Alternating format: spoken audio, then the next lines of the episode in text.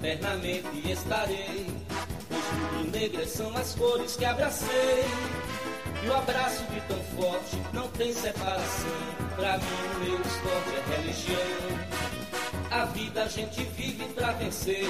Esporte, esporte, uma razão para viver.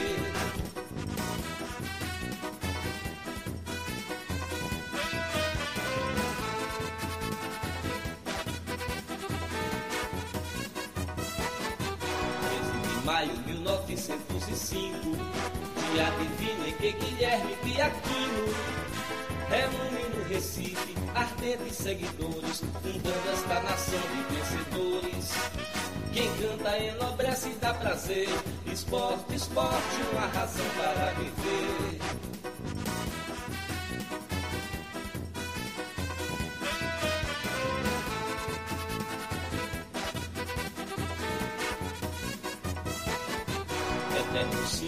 Orgulho é o pavilhão. Listras pretas e vermelhas com leão. Erguendo imponente o imortal escudo, mostrando a gente que o esporte é tudo. Que a vida tem de belo oferecer. Esporte, esporte, uma razão para viver.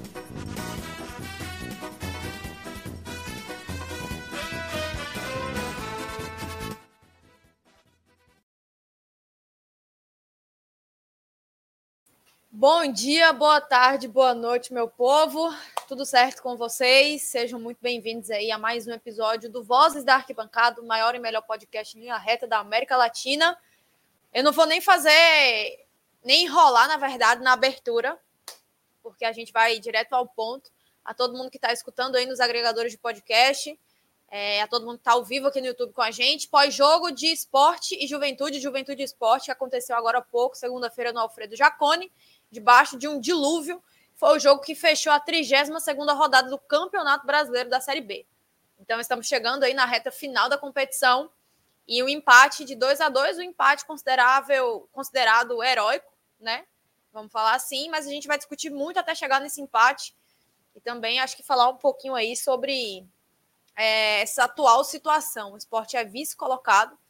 Com esse empate aí fomos a 56 pontos mas se a gente olha a tabela aí até acho que o sétimo colocado, a gente vai abrir daqui a pouco. Ainda tem uma, uma incógnita muito grande de quem sobe e quem fica. Mas enfim, é, a todo mundo que está por aí, antes de apresentar meus dois companheiros de bancada hoje, inscreva-se no Voz da Arquibancada, é, no, nas redes sociais, Instagram e Twitter, e também aqui no nosso canal do YouTube, né? Ative o sininho das notificações, a gente que está chegando aí nessa reta final da Série B, mas tem muito conteúdo vindo pela frente também, entrevistas, enfim. É, a Série B vai acabar, mas a gente continua e a gente precisa de vocês para fazer esse projeto dar certo.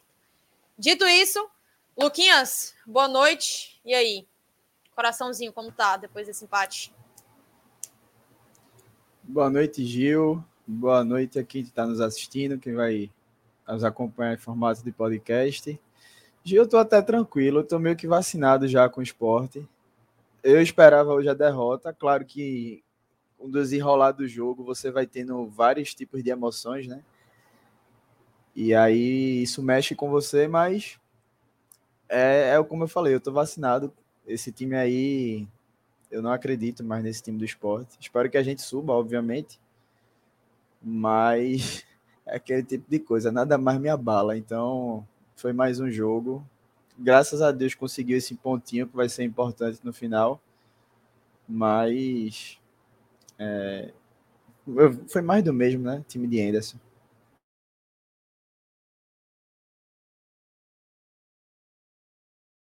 Eita, que eu tava falando aqui no Mood, no Mood. É, tudo certo. Dudu, boa noite, querido. E aí? Boa noite, boa noite, Gil, boa noite, Luquinhas, boa noite, galera. É, né? Eu queria muito a vitória, mas infelizmente não veio. Não só eu, né? A torcida do esporte, claro, né? Queria. Mas para essas circunstâncias da partida, é melhor um ponto que zero, né, velho? Vamos nessa, vamos embora, velho. É, vamos nessa. Lembrando, meu povo, deixa o like. É, queria dar boa noite a todo mundo que já está aqui com a gente. Tinha uma galera já aqui desde 10 horas da noite. É, Lucas Barros, Igor Nunes, Sérgio, Wendel, Vanildo, Nenel, Eric, Carol, Gabriel, Pedro, Davi, Sidney, enfim, Ronaldo, todo mundo que está chegando por agora, compartilhem a live. A gente começou pontualmente às 10h30. Isso aqui é um evento canônico, um evento que vocês nunca mais vão ver pontualidade por aqui. Quase que quase que um eclipse de tão raro que é, mas enfim. Hoje a gente vai falar desse pós-jogo, né, de esporte e juventude, um empatezinho ali no Alfredo Jacone. E tudo que culminou nesse empate, né? Mais uma vez, levando o gol antes dos 15 minutos do primeiro tempo. Mas eu acho que dá para começar com a escalação, né? Uma escalação acho que surpreendeu aí grande parte da torcida, para não generalizar. Eu vou pedir ou para Luquinhas ou para Dudu é, abrirem aí a, a escalação no, no Twitter para a gente pontuar aqui. Mas, assim, fica aquela dúvida. Ou Anderson segue mais do mesmo, ou ele enlouquece, né? Às vezes, assim, parece que ele fala: a torcida não tá reclamando, vou botar o, na mesa e seja o que Deus quiser. E foi, acho que isso que ele fez hoje. É o, o principal aqui, Negueba. É, acho que foi a maior surpresa, assim, porque Negueba chegou há mais de um mês, não tinha estreado ainda, né? Nem em segundo tempo, nem em nada. E acabou sendo, entre aspas, jogado na fogueira de titular em um jogo fora de casa e que o esporte não conseguia desempenhar tão bem né, nessa temporada. Não conquistou muitos pontos aí fora de casa. Mas enfim, vamos lá. Denis, Everton, Sabino, Alisson, Cassiano e Filipinho no sistema defensivo. Lembrando que Thierry estava suspenso por terceiro amarelo. É, Fabinho, Felipe Jorginho fazendo a linha ali do meio de campo. Edson Negueba, Alan Ruiz e Wagner Love. Hum. Meu Deus. Luquinhas, vou começar com você. O que achou da escalação aí de, de Anderson Moreira? Acha que foi uma alternativa dele de mudança nessa altura do campeonato? Acha que tudo isso foi planejado ou que simplesmente ele enlouqueceu? Gil, a, o fato de mudar eu achei muito válido, porque depois do que a gente viu contra a Ponte Preta na Ilha do Retiro, e o próprio Anderson falou isso na coletiva dele pós-jogo, que mudanças iriam ocorrer. E não tinha como ser diferente, né? É, eu só achei estranho ele vir com Negueba, e eu pego até o gancho da tua fala, de que foi Negueba entrou na fogueira. E Anderson costuma colocar jogadores na fogueira. A gente já viu com os jogadores da base, a gente já viu com os jogadores do próprio elenco principal mesmo. É, e hoje foi mais um exemplo disso. Apesar de que o desempenho de Negueba não foi dos piores. Eu acho que para as circunstâncias do, do jogo e o gramado que, que a gente viu, é, ele até jogou bem, sabe? Então, o Anderson acabou que, digamos que ele pode ter acertado nessa alteração. E o próprio Alan Ruiz também, né? Que a gente já vinha falando de alguns. Pedindo há muito tempo, né? Exatamente. Em alguns podcasts a gente já vinha comentando que ele deveria ser um cara que tinha que começar as partidas. Ele veio, é uma contratação que veio para isso, veio para ser titular. Ele, é, Felipe, é, o próprio Diego Souza, mas a gente sabe das condições físicas de Diego, sendo que a gente vai debater sobre isso, até pelo titular, que eu espero que tenha sido até hoje, né? Mas a gente vai falar mais sobre isso. Então, a escalação ela não me ofendeu. Assim, algumas pessoas podem ter criticado, podem ter achado uma loucura de Anderson e eu não tiro a razão. Foi uma surpresa de fato, mas é, a mudança acabou sendo válida. Só falando um ponto de Negueba, para não esquecer, eu até coloquei no Twitter. Falando de desempenho 100%, eu tiraria Love e Negueba. E Negueba pelo simples fato de que ele foi jogado numa fogueira. E Negueba não tinha oportunidade. Ele precisava demonstrar qualquer coisa. O gramado não ajudou. O estilo de Negueba é aquele jogador que entra para dar gás no jogo. Isso aí era nítido e foi nítido durante muito tempo. Mas não era o jogo para se fazer o estilo de jogo que Negueba tem, que é velocidade. Você carregar a bola ali pela lateral de jogo. Negueba mostrou ser um jogador ágil e rápido, mas o gramado demonstrava e pedia que fosse um jogador que soubesse não é nem jogar fazer jogadas aéreas, mas que tivesse um pouco mais de calma, sabe? E assim, eu entendo o Negueba querer demonstrar futebol, querer carregar a bola, querer decidir. Porque, novamente, seguindo o que o Luquinhas falou também, eu falei antes, ele precisava mostrar futebol. Ele, obviamente, que é uma titularidade ali, né? Mas assim, ele não foi horrível. eu acho que se ele tivesse tido um pouco mais de calma, o desempenho dele teria sido infinitamente melhor. Se ele tivesse, ao invés de tentar conduzir mais a bola assim na velocidade, tentado fazer outro tipo de jogada. Mas eu entendo também que possa ser o estilo de jogo dele. Ponto final. Eu quero ver, por exemplo, Negueba jogando contra o Chapecoense na Ilha do Retiro num sol. Num sol não, que vai ser de noite, né? Mas assim, em um dia que passou o sol inteiro e a Ilha do Retiro seja um gramado com futebol assim praticável, né? Então, é o único adendo que eu faço. Eu achei que Negueba poderia ter desempenhado melhor. Isso não significa que ele foi horrível no jogo, tá? Horrível foi Wagner Love por questões óbvias. Mas enfim. Dudu, vai na mesma onda aí da escalação ou tem alguma. Não, sim, eu, eu concordo com a questão que o Luquinhas reportou, você também. A última linha, não tenho que, que debater, é essa mesmo. É, a dupla de volante, Felipe e, e Fabinho, é essa mesmo. Até, até levantamos isso no, na live pré-jogo ontem. Que essa seria a dupla de, é, titular, né? A minha surpresa maior, e a de todos, né? Foi a questão de Negueba, que até questionei ontem na live pré-jogo, que eu não esperava isso, até por conta da falta de minutagens dele. Foi a estreia dele, né? Ele estreou hoje como titular. Ele estreou na hoje. Fogueira, na fogueira tal. Mas me surpreendeu. Apesar da falta do segundo gol, que ele fez aquela falta infantil. Aliás, as duas faltas dos dois gols da Juventude foram duas faltas infantis e responsáveis na lateral, sabe? Que resultaram nos dois gols deles. Apesar desse lance específico, eu gostei do desempenho dele para um, para um estreia, para um jogador que estava sem entrar em campo há um mês quase. É, ele, ele ajudou ofensivamente, apesar do campo, que não favoreceu o estilo de jogo dele. Ele ajudou, apesar da falta, repito, defensivamente também. Ele voltava para recompor a marcação. Eu achei uma estreia justa, apesar dessa falta. E a surpresa também foi Alan Ruiz, né? Que apesar de querer ele no time titular, eu fiquei surpreso porque eu não esperava que ele fosse jogar nesse. mudar essa tática dele, né? Joga dois meias é, de ofício, que é Jorginho e ele. Embora aqui no campo a gente tenha, feito, tenha visto uma movimentação de Ora, Wagner, Love cai pela esquerda, Jorginho entrar no, como centroavante. Ou inverter, Jorginho como ponta esquerda e Wagner como centroavante. Enfim, a gente vê algumas movimentações né, diferentes. Mas é isso. No mais, eu acho que o campo atrapalhou pra cacete o futebol do, do esporte, principalmente algumas peças. Mas de escalação em si, eu acho que o, o teste foi válido, apesar do empate. Oi, é, só. Oi. Rapidinho, deixa eu só pegar um comentário aqui que Pedro Cocre fez, que ele está questionando a gente do fato de da gente ter analisado que Negueba foi bem. E aí ele justifica que ele fez uma falta infantil que ocasionou o segundo gol do, do Juventude. Eu concordo, a falta foi bizarra. E ele até citou em outro comentário, o primeiro comentário, que irrita ele o jogador que não é inteligente, que falta cognição. E eu também estou de acordo com ele novamente, mas eu acho que assim, é, a gente tem que separar uma coisa da outra, o desempenho Exato. dele e o fato dele ter cometido essa falta que ocasionou é, o gol do Juventude. E a gente não está dizendo que ele fez um ótimo, uma ótima partida, que ele já é titular, mas assim, para a mudança que Anderson quis fazer e fez, e para o que a gente vinha vendo na ponta direita, ele desempenhou um bom futebol. O que quer dizer que não é a mil maravilhas, sabe? O sarrafo ainda está lá embaixo qualquer um que entrasse ali e jogasse uma nota 5, nota 6, a gente estaria comentando aqui que foi bem baseado no que a gente estava vendo de La Bandeira, do Exato. próprio Edinho.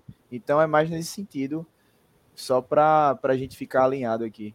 E só para também pegar o comentário de Paulo e de Túlio, Túlio Queiroz e Paulo. Eles falam que concordam em partes comigo, mas que a entrada de, de Negueba era justamente para ele sofrer falta na lateral pela rapidez dele a partir do momento que ele não sofre falta na lateral, a gente tem que analisar o futebol dele, né?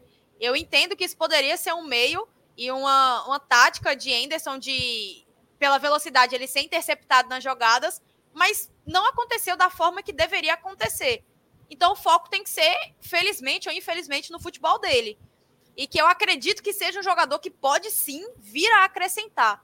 Mas que hoje, se ele tivesse conduzido menos a bola, tentado ganhar na velocidade de um gramado onde a bola não rolava, teria sido melhor. Mas enfim, eu acho que da escalação, queria até ver a galera aqui falando, porque tivemos Everton também, né? Everton que foi muito abaixo do esperado. E assim, mais uma vez, né? Infelizmente, é um jogador que vem tendo muitas oportunidades e não é de hoje, não é de ontem.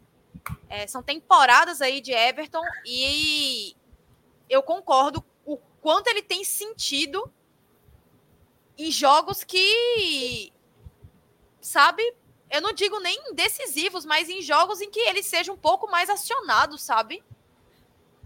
E é um jogador que já vem tendo, como eu falei antes, muitas oportunidades no profissional. Eu não sei se vocês concordam, se vocês vão discutir sobre isso, a gente vai discutir sobre isso. Dudu, principalmente aí, é, taticamente falando, Luquinhas também, enfim. E aí? Eu acho que o problema de Everton é muito psicológico, sabe? Isso. Aí, obviamente, isso vai atrapalhar né? no desempenho. Não é que Everton seja um grande lateral, mas a gente sabe que ele tem algumas qualidades que poderia estar jogando melhor. E a gente já viu Everton jogando bem no esporte.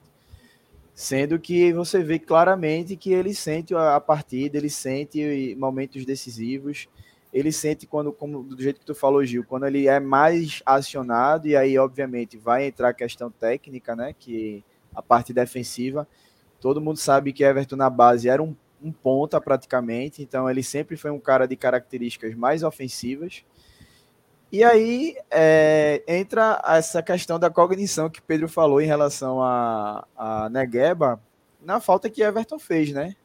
Na, no primeiro gol do Juventude. O cara de costas, ele vai para a jogada e eu me irrito profundamente quando eu vejo um lance desse, porque o cara de costas, eu acho que é, só se você for um Messi, sei lá, um, um extraterrestre do, da, da bola, que aí obviamente você vai conseguir é, é, tirar um coelho da cartola ali no lance, driblar o, o, seu, o seu oponente e partir em direção ao gol.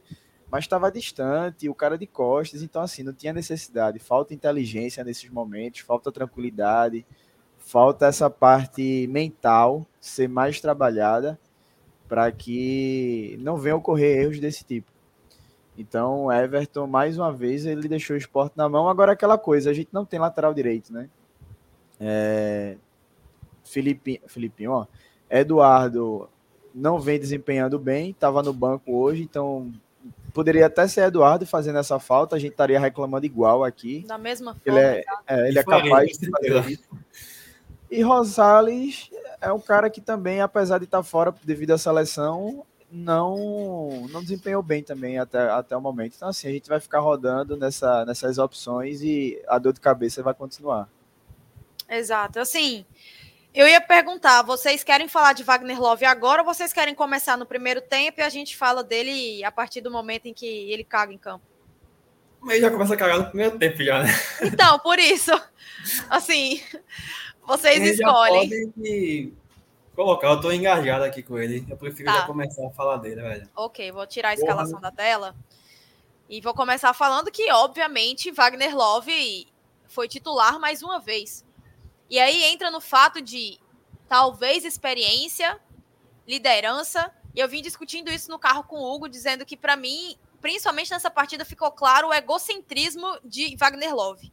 O Hugo discordou um pouco de mim e eu falei que para mim Wagner Love não é líder, né? Um líder dentro de campo não vai tentar fazer um gol de cavadinha na atual circunstância que o esporte vivia e muito menos bater um pênalti da forma que ele bateu. Um líder de campo não vai pensar nele e de como ele vai ficar ali após fazer aquele gol, e sim no grupo. Para mim, essa é a visão de um líder. E não o pensar nele.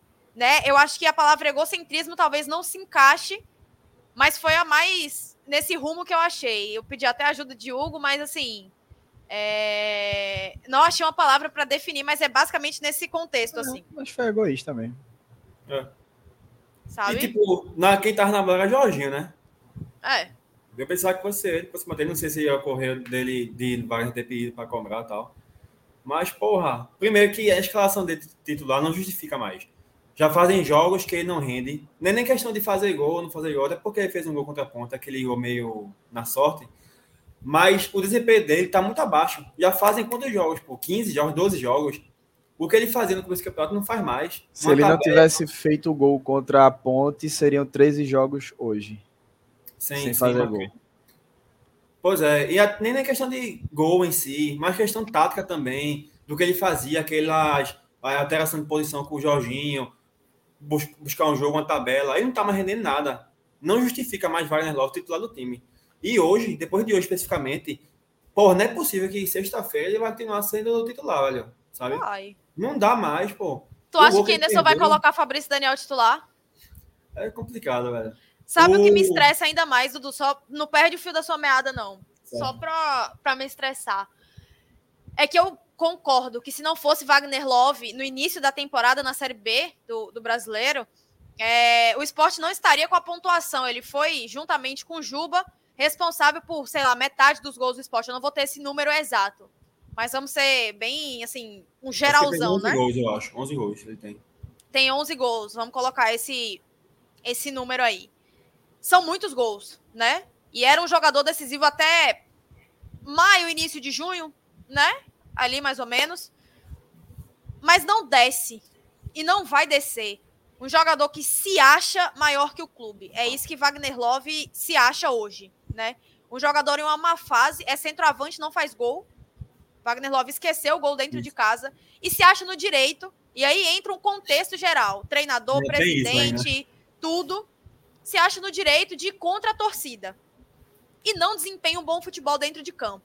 E sexta-feira, o treinador, que gosta tanto de bater de frente, tanto com a torcida, com a imprensa, com todo mundo, se mantiver Wagner Love, mostra que, além de uma gestão com rabo preso, é um treinador com rabo, com rabo preso com elenco. Um elenco não pode ser nunca maior que uma instituição. Amanhã, Wagner Love não é jogador do esporte. Entendeu? Juba, que era tão endeusado, não é mais jogador do esporte. Na primeira oportunidade que ele teve, e aqui eu não tô falando se ele tá certo ou errado, velho. Juba foi ganhar sei lá quantos mil a mais. Hoje Juba ganha 500 mil reais pelo Bahia, 400 mil reais pelo Bahia. Então, assim, amanhã o Wagner Love não é jogador do esporte. E estão tratando o Wagner Love como dono de um clube. Faltando seis rodadas para o final da Série B. O esporte ainda briga contra a quantos times aí? Até o nono colocado, talvez ainda tem chance de subir para a série, Até pra série A? Acho que é Até o nono. Até o nono colocado. Tá mutado, Luquinhas, seu microfone. É até o nono. O Vila até Nova o nono... tem 51 pontos. O Vila até Nova, o, o CRB tá em oitavo, no caso, né? CRB é o décimo com 49. E assim, só para finalizar, Dudu, não perde aí não, não esquece que tu ia falar não. É... o que me estressa, única e exclusivamente, hoje, é exatamente isso é, jogador se achar maior que a instituição Esporte Clube do Recife, não demonstrar pelo menos um bom futebol, porque se Wagner Love tivesse fazendo gol, um gol por partida, dois por partida, tivesse sendo decisivo, ele podia abrir a boca e falar assim: meu irmão, quem tá decidindo essa porra sou eu, quem vai subir com o clube sou eu. Sou líder, sou capitão, sou o cara desse grupo. Não tá sendo isso. E é o que tudo demonstra e indica a, fora das quatro linhas, assim, entrou pro vestiário, Wagner Love é quem manda e desmanda naquilo ali. E todo mundo simplesmente aceita um jogador mandar no clube, né? E se ele tiver titular sexta-feira, vai dar-se a merda. Porque Wagner Love vai ser vaiado e com razão quando ele tocar na bola. E vai ser a torcida jogando contra o clube de forma merecida. Porque ele não teve a capacidade de chutar uma bola preferiu fazer uma cavadinha e bater um pênalti de uma forma vergonhosa e ridícula, podendo definir talvez o jogo. A gente sabe que futebol é, é muita. é, é, muito improvável, mas ia abrir pelo menos um 2 a 1 ali, na atual circunstância, sabe? Então, assim, Wagner Love hoje, ele não tem o direito de abrir a boca para reclamar de torcedor falando dele. Ele não tem o direito de abrir a boca, na verdade, para reclamar sobre absolutamente nada. Segue, Dudu. Exatamente, concordo com tudo que você falou. É, só é, continuando, né? A questão do gol que ele perdeu. Bizarro, aquele lance ali. O pênalti. Meu irmão, foi um dos piores pênaltis que eu vi na minha vida. Alguém cobrar, velho. Ridículo, ridículo, ridículo. Queria dar total de... apoio ao queridíssimo Haroldo Costa, que pois falou, é. acho que, que todo mundo estava engasgado ali. E de forma muito. muito ele assim. Foi... Do coração mesmo, né? Pois é. Ver. Love foi irresponsável e mostrou uma falta de comprometimento absurda, velho, cobrar um pênalti daquela forma. É 2 a 1 um ali naquele jogo, e na minha visão, eu acho que o Juventude não ia ter poder de reação, sabe? Eu acho que o esporte ia encaminhar a vitória, sabe? Eu acho que esse empate tá na conta dele, de Love, sabe? Porque se ele faz o 2x1 ali naquele pênalti, eu acho que o Juventude não ia reagir. É... A questão de Love que você falou, Gil, agora, ele ajudou bastante, mas ele chegou no limite dele. Limite físico, técnico, psicológico, mental, não sei. Mas não ajuda mais. Já fazem 13 rodadas que não ajuda mais. Já tá na hora dele ir pro banco. Acabou. Se talvez um banco para ele ajudasse, sabe? O okay, Poderia ser uma peça importante no decorrer do segundo tempo, sabe? Mas titular ele não ajuda mais. Já deu para ele. Não é possível que só o Anderson não veja isso, sabe? E o pior da, da questão é que ele já volta pro segundo tempo. Ele vai, o Anderson faz uma alteração, coloca Diego Souza. Na teoria, quando eu vi Diego Souza na, na na linha lateral para sair, eu até pensava que fosse sair Wagner Love, substituição coerente, correta, sabe, para a situação da partida. Mas não, tira Jorginho, mantém Wagner E entra Love. Fabrício e Daniel só os 24.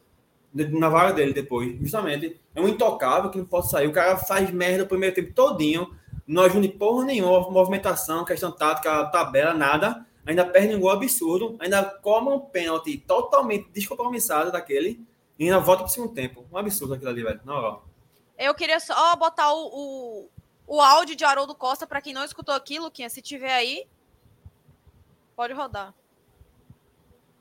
Love para a cobrança na marca dos 45 minutos e meio. Vamos lá, Love. O gol que você não fez agora há pouco. Na frente do Thiago Couto. Quando você chutou, o Thiago Couto pegou. Agora o Thiago Couto não pode pegar. É o gol da virada do Leão. É Wagner Love com toda a experiência no mundo. Quase um quarentão da bola. Wagner Love que disse, inclusive, que pode até parar de jogar futebol. Não sabe se vai continuar. Wagner Love que se encaminha para a bola. Paradinha. Demorou, demorou. Bateu. Incrível e horrível cobrança. Uma das piores cobranças que eu já vi de pênalti na minha vida. Uma cobrança simplesmente lamentável, uma cobrança absurda, uma cobrança ridícula, uma cobrança simplesmente horrorosa desse jogador tão experiente. Ele recuou a bola para o goleiro Thiago Couto e ele já tinha perdido um, um gol na frente do goleiro do Juventude. Agora cobra de forma ridícula, absurda, inexplicável e simplesmente absurda cobrança desse jogador, Wagner Love, Leonardo Boris. E tem um detalhe, é porque o VAR não chamou, mas o goleiro se adiantou.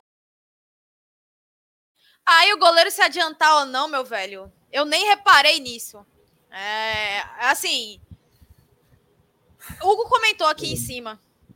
É, parece que Wagner Love está desconexo com a realidade do clube. Pronto. Uma desconexão total dele com a realidade do clube, que significa nada mais, nada menos que o egocentrismo de Wagner Love de se achar maior que a instituição, porque tem carreira, porque tem nome, título. Se ele colocar a carreira, o título e o peso da camisa dele em campo, eu calo a minha boca e venho aqui depois pedir perdão a Wagner Love. Enquanto ele for um jogador que não agrega em nada, meu irmão, Wagner Love tá tendo dificuldade de fazer o básico que era o que ele fazia, que era dominar a bola e girar, né? Ele pegava aquela bola ali na entrada da área, dominava e girava. Nem isso ele faz mais, ele não consegue dominar a bola né? Então, assim, a cobrança ridícula, irresponsável e, como o Hugo disse aí, desconexa da realidade do clube é um puro cenário de um jogador que se acha, infelizmente, maior do que a instituição hoje. E a gente está aqui puto após o empate fora de casa. Por quê? Porque pelas circunstâncias não era para ter sido assim. E eu odeio ser aquela pessoa do tipo, porra, se tivesse acontecido isso, ou poxa, se tivesse acontecido isso, era para ser assim. A gente não sabe, o futebol é muito improvável. Mas pelas probabilidades que aconteceram no jogo, um pênalti, porra, sozinho com o goleiro, fazer uma cavadinha. É assim, é muita irresponsabilidade, é muito descompromisso com a camisa que ele veste, com a instituição Esporte Clube do Recife. Isso não dá. Um dos maiores salários do elenco. Um jogador, como o próprio Haroldo Costa falou, com o nome que Wagner Love tem, experiente, quase 40 anos. Não dá. Não dá, Luquinhas, não dá. E essa questão do egoísmo, Gil, que tu falou, e de liderança, que ele é, não exerceu esse papel de líder, né? Que deveria ter feito. Eu lembro do jogo contra a Ponte Preta, que Diego Souza ia bater o pênalti, Fabrício Daniel pede a bola, fica com a bola. Diego simplesmente poderia botar a bola debaixo do braço, bater no peito, sou eu que vou bater, eu sou, entre aspas, né? Que nem todo mundo gosta dele, ídolo da, da torcida, é, e acabou. o treinador tá mandando eu bater, sou eu que vou bater e acabou. Mas não, ele não pensou só nele. Poderia, ele assumiu até um risco grande ali, porque se Fabrício perde, a, a bomba ia estourar para ele. Mas ele é, prezou pelo coletivo, ele prezou pelo um companheiro de equipe querer bater o pênalti, estava se tendo confiança, e eu acho que faltou isso para Wagner Love, esse feeling de você ver todo mundo que joga bola, velho, você sabe quando você tá bem, quando você tá mal e a confiança ela baixa ou aumenta proporcional ao seu desempenho. E aí Wagner Love faltou ter esse filho, dizer, porra, eu já perdi um gol na cara, eu não venho fazendo gol. Fez contra a Ponte Preta, mas até eu no Twitter esqueci desse gol que eu coloquei, que ele estava 13 jogos sem marcar. Porque esse gol do contra a Ponte foi tão bizarro. Então assim, porra, eu venho mal, vou deixar para outro cara cobrar. Tinha Jorginho, o próprio Alan Ruiz, é, sei lá, qualquer outro. O Sabino, que é cobrador de pênalti, já perdeu também, mas assim, eu estou elencando as opções que tinham para gente, é, para um outro cobrador ir lá e bater. Mas, Luquinhas, eu não discordo, só para falar, eu não discordo de Wagner Love cobrar o pênalti, não. Não, também não, ele é o cobrador. Depois ele é o é cobrador. É Sem Ronaldo Henrique em campo, ou é Wagner Love ou é Diego Souza. E Diego Souza não estava em campo na hora, então era Wagner Love. Ele tinha que chamar essa responsabilidade para ele. O porém, e todo o porém, é exatamente o que a galera está comentando aqui. Num jogo em que a porra do gramado tava daquele jeito, o jogador. Não é nem. Meu irmão, você cobra o pênalti com a firula que você quiser. É falta Paradinha ali antes, andar devagar igual o Ronaldo Henrique, matar todo mundo, meu irmão, mete a bomba, porra. É falta de compromisso, o pé, falta de responsabilidade, o irresponsável ele foi. Mete o foi pé, isso. velho, só isso. Eu ia chegar nessa parte da, da cobrança também, mas eu quis ir primeiro pelo lado de você sabe que você não tá bem, você não tá confiante, velho. Você não tá confiante. A forma com que ele finalizou o primeiro lance, quando ele tenta dar a cavadinha no goleiro, você vê. E a gente já vê há vários jogos que ele não tá bem. Então, assim, além dessa falta de confiança, se você não tá com confiança, você vai no pênalti de segurança. Se o goleiro pega, ou se acaba indo mais forte, bate na trave ou vai para fora, pelo menos tentou, sei lá, dar um bombão ali e botar a bola para dentro do gol. Mas aí é onde entra a irresponsabilidade dele, bater da forma que ele bateu. E ele não bate pênalti dessa forma. Ele não bate pênalti dessa forma. Se fosse Ronaldo hoje perdendo do jeito que ele perdeu, eu estaria menos puto. Porque Ronaldo bate dessa forma, naquela paradinha, indo devagarzinho, tentando deslocar Toda o goleiro. firula possível e tudo mais. Mas ele não bate assim, sabe? Aí então a irritação aí, e a irresponsabilidade dele foi por conta da, da forma com que ele bateu. Então, Eu acho que concordo com. duas coisas, a falta de confiança e de assumir a responsabilidade se tá sem confiança. Se você vai assumir a responsabilidade, vá para fazer, velho. Ou então é, torcer para que o goleiro é, é, faça uma grande defesa, que aí você se exime, você não, não, não tem tanta culpa no lance. Exato, exato. Eu concordo com o que Paulo falou aqui do depois do fique em casa, Wagner chamou a atenção para ele, que já vinha mal, mas depois do vídeo piorou, né? E agora está sendo cobrado como nunca foi, displicente e irresponsável. Eu concordo em partes, tá? Wagner Love, realmente eu acho que a cobrança da torcida naquela época de maio, em que o clube tava, tipo, ganhando tudo, né? Assim, chegando em final, perdendo a final por detalhe, melhor ataque do mundo, não sei o quê, blá, blá, blá. As cobranças ali pelos gols perdidos de Wagner Love eram não eram nem cabíveis, né? Porque eu falei exatamente isso no Twitter. A gente cobrava há muito tempo, mas o próprio treinador dizia que a torcida fazia cobranças incabíveis. Talvez naquele momento elas fossem exageradas. Incabíveis não. Porque um centroavante não pode perder a quantidade de gol que Wagner Love perdia. Ele era o artilheiro, perdendo aquela quantidade de gol. Imagina se ele fizesse. E isso está sendo refletido agora, né? Wagner Love é o centroavante do time e não faz gol em forma alguma, né? Fez contra a Ponte Preta, ele achou um gol e agora perde de todas as outras formas possíveis. Mas assim, a cobrança agora, Wagner Love, com vídeo ou sem vídeo, ela é o mínimo que a torcida tem que fazer, né? E não somente com Wagner Love. Eu digo isso com a dor no coração gigantesca, mas a própria zaga do esporte.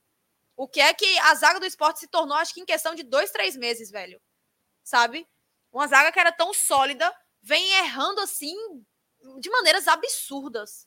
De maneiras absurdas. Realmente, parece que depois daquele vídeo, passou uma bruxa ali no, naqueles jogadores que estavam naquele vídeo e sabe-se lá Deus o que foi que aconteceu, velho.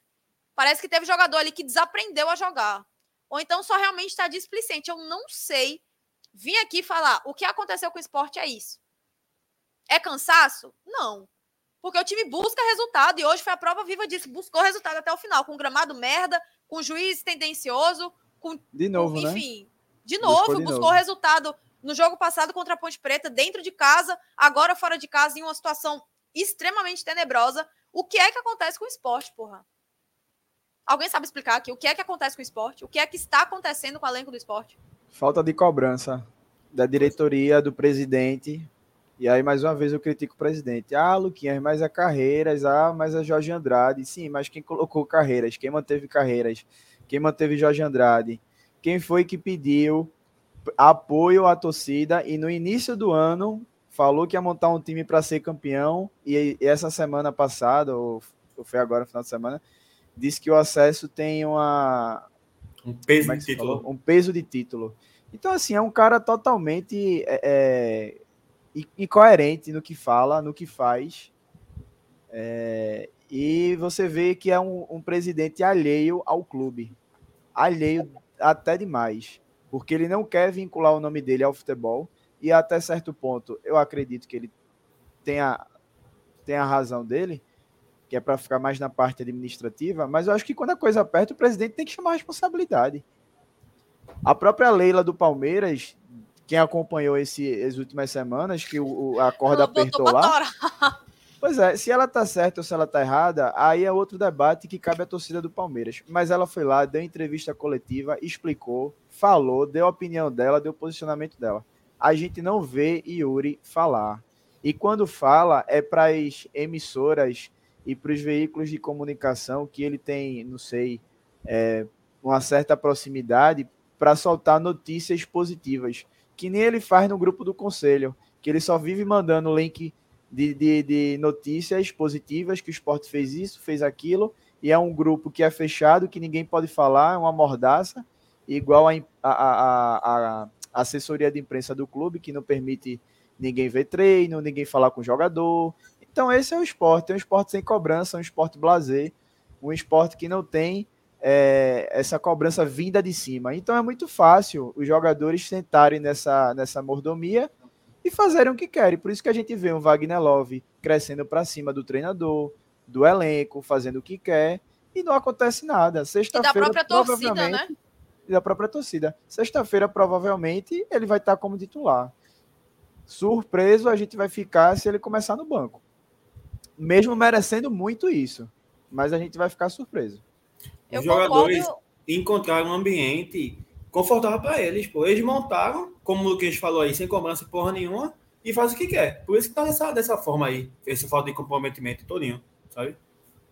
E assim, a torcida só, a torcida cobra muito em rede social, a gente que fala, 99% da torcida do esporte, mas se o jogador quiser, ele desinstala aí um Twitter da vida, um Instagram, e só vai ouvir quando chegar no estádio, né? Então, assim, o que deveria ser cobrado fora das quatro linhas, dentro de um vestiário, dentro de um treinamento que é barrado para todo mundo, né? Só pode jogadores e a comissão, não acontece, né? Ou não deveria acontecer da forma certa, correta, que se é no que se acontece no futebol. Então, assim, é o que eu falo.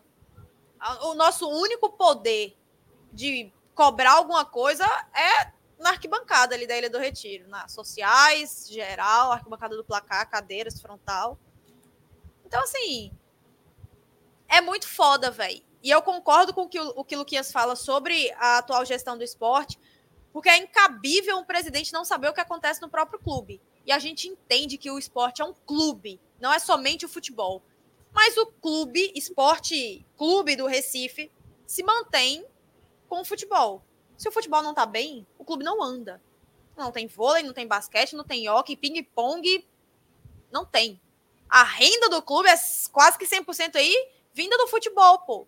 Então, assim, um presidente que não sabe o que acontece, e aqui a gente não tá falando da pessoa Yuri Romão, aqui a gente não tá falando de administrativo falando, não tá falando de nada disso, tô falando dentro de campo, dentro de campo, onde deveria ter, até onde a gente não sabe, né, mas deveria ter um presidente que soubesse das coisas que acontecem em vestiário. Ah, mas é parte do futebol, meu irmão. É o presidente do clube, é quem senta na cadeira, é quem manda no clube hoje, é Yuri Romão. A gente fala que é a torcida, mas quem toma as decisões pelo Esporte Clube do Recife hoje é o presidente. Não se pode um elenco, não se pode um treinador, não se pode um executivo de futebol, um assessor de imprensa se achar maior do que o clube. Isso aí deveria ter sido cortado na raiz. E a gente reitera aqui: lealdade às pessoas erradas. Um é. clube se faz com amizade, um clube se faz com parceria, um clube se faz ali com conversa. Agora, lealdade até a corda enroscar na sua cabeça e você aqui, ó, não dá. Não dá. Você, no mínimo, tem que entender e saber as coisas que acontecem dentro do seu clube para esse tipo de situação hoje não acontecer. E aconteceu. Faltando seis rodadas. Vocês acham que Yuri Romão vai chegar e falar assim: Anderson, é o seguinte, ou você faz isso ou você tá na rua? Wagner Love, se você não fizer gol, você tá na rua. O episódio Sabe? de Cariús é um, é um exemplo disso, né? Pronto. Não quiseram mexer por conta de não abalar o elenco, não, enfim. Eu, eu acho que foi, da, eu acho que foi uma das, uma das, das falas mais incabíveis que eu vi. É tipo assim, o cara foi acusado, aí depois foi inocentado, mas aí foi acusado de novo, pediu, é, recorreu na justiça, foi negado, recorreu de novo, foi negado. São 540 dias mais multa financeira. O cara meu irmão, moralmente falando, moralmente falando, eu, eu tenho prova de que Cariús cometeu alguma coisa? Não, mas é uma questão de justiça. A justiça não condenou Cariús. Tá condenado, meu velho. Hoje ele não pode jogar futebol. Hoje ele não vai agregar em nada ao esporte. Muito pelo contrário. Todos os clubes, antes mesmo de justiça, que tiveram jogadores envolvidos na operação penalidade máxima, afastaram seus jogadores. Na época eu entendi o mantimento de Cariús. Era porra, o lateral que a gente tinha, que tava dando certo, e ainda tava naquela de vai julgar, vamos esperar. Tudo bem, julgou, deu merda, meu irmão, é rua. Mas não. Vamos manter um jogador aí que tá sendo acusado de manipulação de jogos, de resultados, porque senão o elenco vai se rachar. Essa é a visão agora. É assim, é o que a gente tem para hoje, né? Pois é. Hoje, só para a gente voltar ao campo, é... não sei se a gente vai entrar no segundo tempo agora, mas voltando até a questão de Wagner Love, a gente imaginava, quer dizer, a gente queria, né? Acho que imaginar não, a gente queria que ele não voltasse para o segundo tempo, depois de tudo que ele fez e depois de tudo que a gente já debateu, né? Mas aí ele continua insistindo, mostra que ele está abraçado com essa hierarquia dele. O próprio Fabinho, que permaneceu em campo por muito tempo, eu achei que o Fabinho também não fez um bom jogo. Ele tirou Felipe, inexplicavelmente ele tirou Felipe e deixou Fabinho. Você, então você vai juntando as peças, você vai vendo a hierarquia que Anderson montou nesse elenco, o quanto ela está fazendo mal, o quanto ela está sendo nociva para o time. A gente já bateu na tecla aqui diversas vezes de Ronaldo, e aí só se apegando ao desempenho, mas a gente já viu que não é só desempenho, é hierarquia. Wagner Love, hierarquia. Fabinho, a mesma coisa.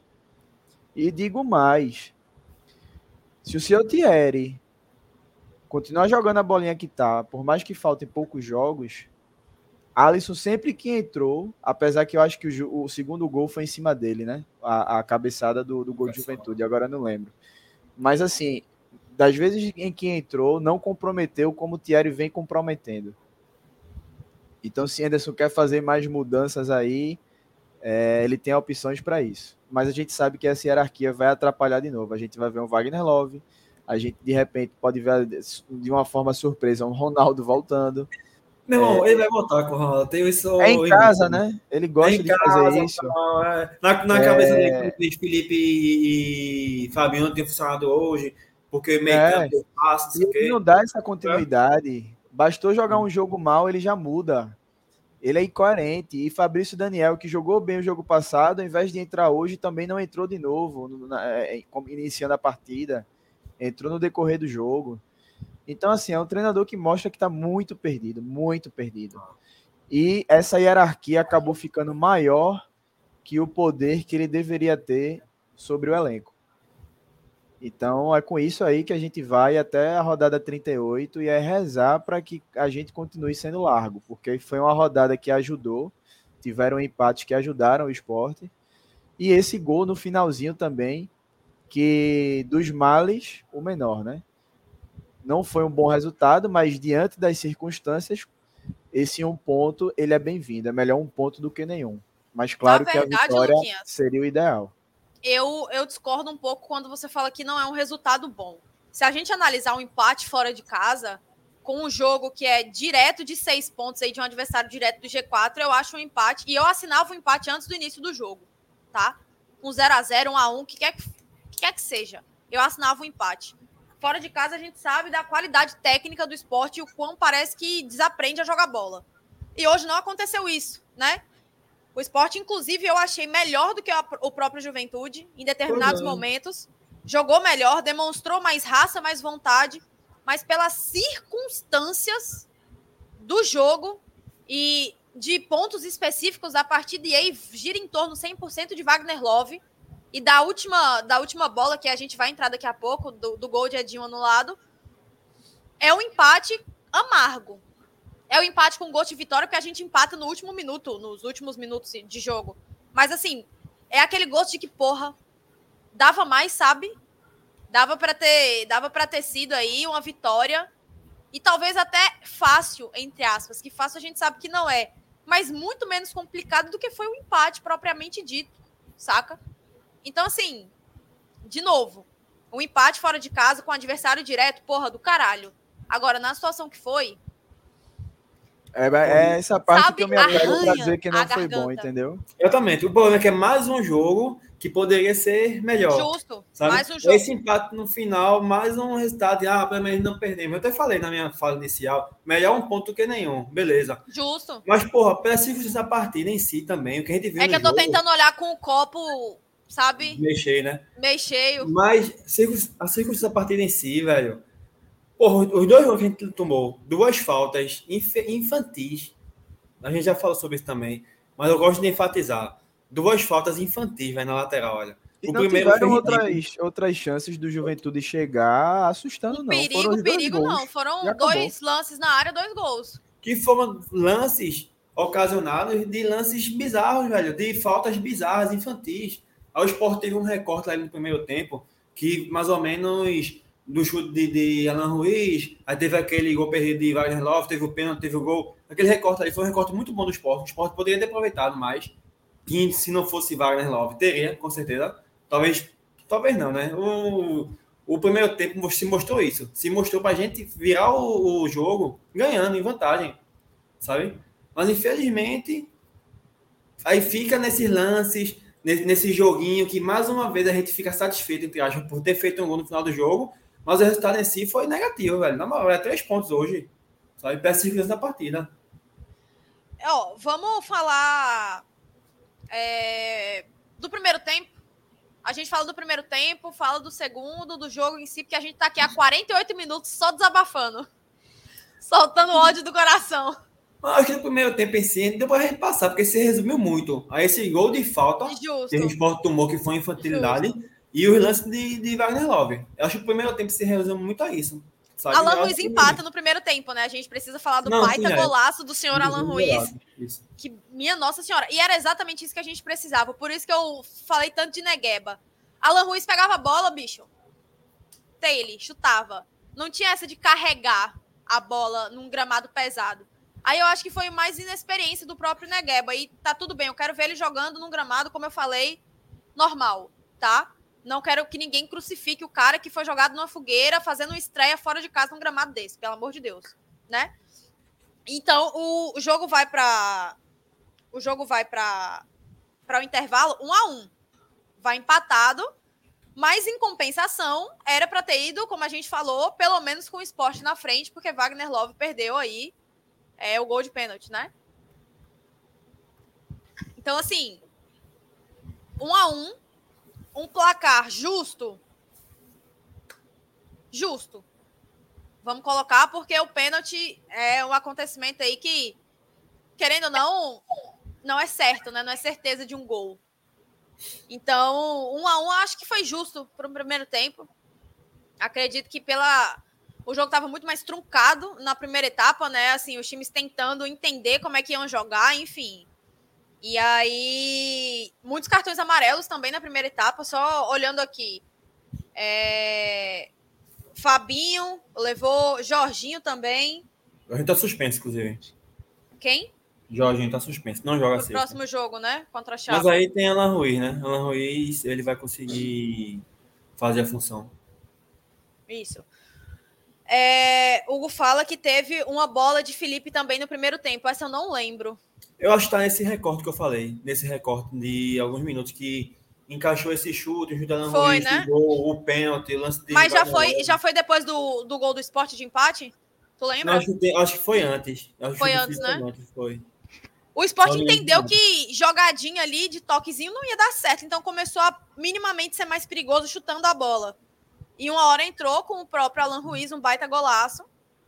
E, enfim, é, a gente vai para o primeiro tempo empatado. Na volta do segundo tempo, tem ali substituição. Entra Diego Souza no lugar de Jorginho. E é a única substituição que, que Anderson faz, né, na volta do, do jogo. E logo em seguida tem um banho de água fria, né? Que é o gol do Juventude, aos 61. É... Com assistência, obviamente, de Nenê. Cruzamentinho ali de Nenê na cabeça. Jogador experiente, calmo, cruzando a bola ali na área. Bem. E ali sim eu vi um balde de água fria. Por toda a circunstância de antes, ali, eu não tive nem reação na hora do gol. Eu fiquei. Eu olhava assim pra televisão falei, caralho, velho, tá acontecendo mesmo, né? E aí eu larguei o jogo, eu fui, fui ficar no Twitter, desabafando e botando a mágoa pra fora. E aí o esporte só vem empatar aos 94. Mas antes do empate, obviamente, tiveram outras substituições, né? O esporte tá atrás do placar, então teve que ir pro tudo ou nada. E aí entra Fabrício Daniel e Fábio, sai Wagner Love e Felipe. É, E também depois entra Edinho e Peglow. Sai Fabinho e Negueba. Que inclusive, hoje, só para um parênteses rapidinho, essa substituição de, de Fábio por Felipe, eu achei ser. Eu achei não, é ser por meia dúzia. Eu acho que ele já poderia ter tentado algo diferente aí já. Nessa alteração, ele já poderia ter, ter, tirado um volante como ele tirou o Fabinho no, no- na última alteração. Já poderia ter feito aí, nesse momento, sabe? E ter tentado, de fato, mudar a postura do time com algum time mais ofensivo. Enfim, fechando. Tu colocaria quem no lugar de Felipe? Colocaria. Entrou. Porra, tu falasse agora, entrou o Pego e quem no. no... E Edinho? Colocava Edinho mesmo, o Pego, não ia entrar nos dois mesmo, um dos pontas velocistas, entre aspas. A alteração seria essa mesmo. Ele não tirou um tirou Fabinho pra colocar ele? Pronto. Sabe? volante por volante, no caso, né? Ele, é, ele tirou, é, ele tirou o Felipe pra colocar Fábio. Eu acho que poderia ter tirado o Felipe ter colocado já de fato nessa alteração. Mudar o esquema, o né? Assim, ou- exatamente, Pega na nossa Edinho. Já aí. sabe? Geralmente Anderson troca seis por meia dúzia, né? Ele É só muda algo quando tá. dele. É, ele só muda algo de fato quando tá minutos finais ou a situação contra a ponte, né? Que tava 3x0. Ou se ele queria tirar seis por meia dúzia, eu teria ti- tirado o Fabinho, mantido o Felipe e e colocado o Fábio. Porque Fabinho não agregou em nada no jogo. Nada, nada, nada. Não vi Fabinho, Fabinho depois, desarmar, Fabinho infelizmente, armar. Fabinho é um jogador que já tá um pouco acima da idade e vem de lesões aí que ele não voltou bem, né? Depois das lesões. Então, assim. Não, não somente Fabinho. Fabinho, Ronaldo, o próprio Eduardo, que vem de muitas lesões e não tá conseguindo desempenhar bem na lateral. Mas Fabinho começou o ano muito bem também, caiu de rendimento demais, assim, infelizmente, porque é um jogador que sempre agregou muito e hoje tá numa situação assim complicada, né? Mas aí o esporte muda entre essas peças aí. Edinho, que é muito criticado pela torcida, em certas partes aí com muita razão, inclusive, aquela substituição de sempre Edinho por Labandeira, Labandeira por Edinho. E assim, Edinho vem dando umas assistências aí para gol, né, nos últimos jogos que ele vem entrado. Vem fazendo, Ele- querendo ou não, a diferença. Vocês têm um número, para eu não falar besteira aqui, dos últimos Eu jogos, lembro que ele- assistências? Deu assistência contra o Havaí, ele cobrou o escanteio do gol de Fabrício Daniel E hoje contra a Ponte, acho que não, não lembro agora. Foi um pênalti, um gol cagado de Wagner Love. Quem fez outro gol Contra a Ponte, ele não deu assistência, não. Outro Deixa eu gol ver aqui. Quem foi outro gol? Foi de. Fabrício Bruno foi de pênalti. Fabrício Pô, Daniel. Eu esqueci, velho. É, Pô, Daniel, esqueci, velho. Bom, enfim, mas eu acho que não Enfim. foi ele, não. Ah, Jorginho. O Thales Santos colocou aqui. Valeu, Thales. foi. É, foi um cruzamento, não sei se foi Edinho, meu Deus, agora eu não lembro. Sei que foi um cruzamento do vindo da direita, a bola passa pela zaga da ponte, é até uma falha, e Jorginho faz o gol. Foi Aí, Edinho foi da Edinho, assistência. então, ó. Edinho de assistência, exato. Então é um cara que vem, e apesar do desempenho ruim, pelo menos vem sendo decisivo, que era algo que o próprio Juba, já na fase mal dele, que a gente criticava tanto, a torcida criticava Continuava tanto, fazendo, né? mas assim. dava uma assistência, fazia um gol, mesmo que no bambo ali. Então, acaba tendo sua importância nesses momentos, na bola parada. E é um jogador experiente, né? É, Assim, todas longe as. de querer ser titular, mas E longe da gente querer é, defender Edinho, tá? Que não é instituição Edinho futebol, jogador de futebol. Mas dar os méritos quando necessário também, né? Continua sendo um jogador muito abaixo, Exatamente. acho que um jogador ruim, na verdade. Mas enfim, né? Vem, vem dando as assistênciazinhas aí que tem sido muito mais do que essenciais pra gente, né? Thales colocou aqui. Não deixa de ser um pigmeu. É mais um do time que não gosta de jogadores baixos. Mas enfim, o esporte empata aos 94 e um lance ali. Edinho chuta meio naquele jeito dele, a bola bate na trave e entra, né? Para matar o, o torcedor do coração, ela, ela bate na, na trave na parte de dentro, né? E entra. E ali o time já tava no êxtase suficiente para Anderson Moreira falar que foi um baita jogo, que o time foi guerreiro, lutou até o último minuto e aquele blá blá blá que a gente sabe que vai acontecer. E eu nem, nem abro a boca mais para reclamar sobre isso. E tem, querendo ou não, o gol de Edinho, que eu vou pedir também para a gente pegar o lance aí, até para analisar melhor, porque na própria transmissão não deu tanto. Se vocês conseguirem achar aí, que Edinho faz o gol da virada do esporte. E é anulado. Antes de chutar, né? Antes de acabar a jogada, o juiz apita alguma coisa que ele achou lá, que pelo visto foi uma falta. E aí entra-se na discussão de foi falta ou não foi falta. Vamos ver aí. Pode soltar, Luquinhas. vou saltar sem som, porque eu já tô com medo da imagem do, do Do direito autoral, né? é, da Será que merda, não tem como mas, colocar minha, minha coisa aqui em cima, não? Não. mas Uma vai sem figurinha som. aqui em cima da Sport TV, não? Se cair aí, galera, foi mal, viu?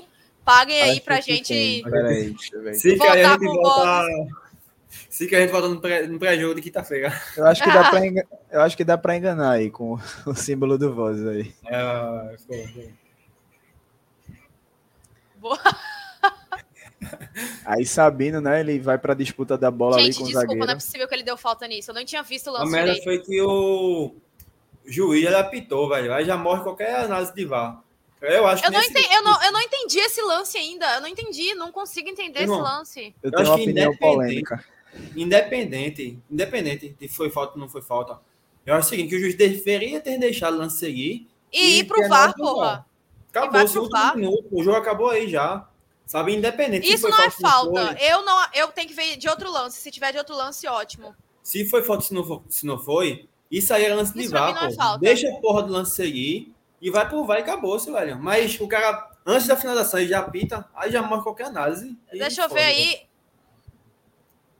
Se fossem partidas de outros times. Ele só apita, porra, quando Edinho chuta. Ele não apitou quando Não, ele o- apita, acho que ele apita antes. Ele já tá com Pelo o apito menos na o boca. gesto. Ele tá com o apito na boca, mas ele faz o gesto na hora que Edinho cai. Volta um pouco aí, Luquinhas. Na hora que o, que o jogador do. Do. Volta, volta, só mais um potiquinho. Presta atenção no juiz. O, o movimento que ele faz com a mão. Edinho chutou, ele faz o movimento com a mão. Eu acho que tem outra câmera que vai mostrar melhor, uma, uma câmera lateral mais próxima que vai focar tanto na falta E quanto faltam quanto jogadores nele. como o Diego Souza no elenco. Por isso que a gente pedia tanto ele, não é porque é viúva nem nada, não. É porque ele veste a camisa. Ponto final. Eu acho que essa Esse câmera lance aí, mostra ó. até melhor. O, o jogador tá caiu. Com apito. Tá com apito. Ele deixa o jogo rolar. Ele meio que vai dar. Ele, ele coloca a mão assim, né? Pra apitar o gol. É, não sabe o que faz aí. Até o momento em que Edinho chuta, ele não tinha sinalizado. Ele não tinha sinalizado. Ele deixa o apito na boca e fica naquela, tipo, marco no marco. Marco de no marco. De qualquer forma, é, eu tenho uma opinião, talvez vai ser polêmica. Eu vou só tirar para não dar sorte ao azar, né? Vai que depois é. derrubam a gente aí. É, olhando ao vivo, eu também não achei falta. Eu fiquei indignado ali no momento, mas depois que acabou o jogo, eu fiquei olhando justamente esse vídeo, olhando, olhando. Eu acho que Sabino ele chega nas costas do zagueiro. Não é uma um... falta, é, empurra nas costas, não é ombro com ombro, sabe? Ah, ele chega ali com, com o braço nas costas do zagueiro. Obviamente que o zagueiro valoriza, né? Daquele pulo A gente ali. sabe que isso não derruba, né? Assim, nenhum sim, jogador, sim. mas é digno de uma valorização extrema, até porque, né? Mas aquele, mas desloca um pouquinho ele ali que impede ele de disputar a bola. Talvez é, a galera que tá vendo aí, assistindo, fazendo a live junto com a gente, tenha uma opinião diferente da minha, mas eu acho que esse esse deslocamento um pouquinho ali de Sabino com o braço nas costas do, do, do zagueiro para mim é falta. E o aí nem caberia essa questão do VAR mesmo, porque eu acho que ele ia dar falta, ia dar falta com mais convicção. Aí o meu único problema realmente é esse, porra. Porque a. Não é nem a regra, mas a indicação é esperar a porra do lance acontecer, né? A gente vê muito isso ser discutido, inclusive, impedimento. Às vezes acontece uma falta, o juiz deixa rolar, o time faz o gol, ele para o jogo, vai para o VAR, analisa. Eu acho que isso é uma, uma altura do campeonato, tipo, de uma, de uma partida em que ele não tinha convicção do que ele estava apitando. Tanto é que o jogador cai, ele não apita, ele não faz sinal, espera Edinho chutar, e aí sim ele faz alguma sinalização, que até ele ficou confuso na sinalização dele. Ele faz sinal de impedimento, aponta para cá e depois ele diz que nada valeu. Então, assim, né? Eu sou uma pessoa que tem muitas e muitas é, opiniões a, fav a favor e contra do VAR, na verdade, muito mais contra do que a favor. Mas, assim, nesse tipo de situação, é o que me deixa puta da vida. Porra, se é indicação esperar o cacete da, da, da jogada acabar, sabe? Aí é incompetência do juiz, é incompetência do próprio VAR, é o quê? Não sei. Não sei. Até que ponto é incompetência, é, é literalmente um juiz ruim, roubo, porra. Sabe? Jefferson é, tá falando eu, que ele apita ele antes. Eu também acho que, que, ele, que ele apitou, mas o gesto dele realmente fica confuso. De qualquer forma, é, por linhas tortas, eu acho que ele acabou acertando. E realmente eu acho que não, não, não foi gol, não. Não deveria ser validado, não. Eu, assim, é, tenho que ver melhor esse lance, na verdade. Eu não. Eu concordo com você que esse tipo de jogada é muito perigoso quando você vai nas costas do jogador com o braço assim, né?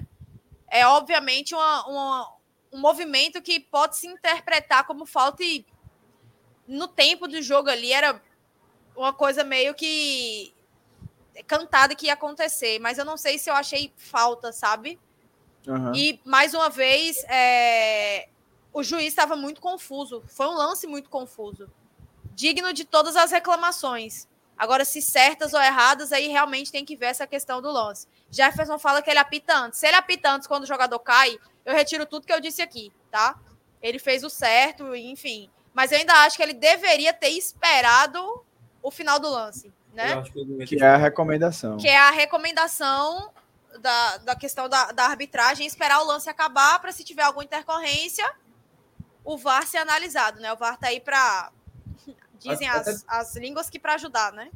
Até por conta do minuto da partida, último lance da partida, um lateral cobrar direto, ia ter o contato físico, independente, sabe? Ia ter o choque entre zagueiro, entre o jogador dos dois times. E o zagueiro do, do Juventude valorizou muito, sabe? Ele dá um esparro do caralho quando tem o um contato com o Sabino. Eles, enfim, se foi ele lance, valoriza. ele tem uma valorização absurda. Inclusive, também o gol, o, a primeira falta do, do gol Juventude, que Nenê esperou o toque, a falta de, de, de Everton que ia acontecer, e ele deu uma valorizada na, na, na queda, sabe? Mas foi falta aquela lei. Entende? Estou comparando a valorização do lance. Eu acho, aí só enfatiza ainda mais a questão da necessidade de esperar. Porque ia ter esse contato, ia ter essa valorização, sabe? Eu acho que era para ele ter, mesmo se foi falta, mesmo se tivesse análise, não foi falta, beleza. Mas eu acho que era lance para ele ter ter esperado para provar. Boa. É, enfim, acho que do jogo em si é isso.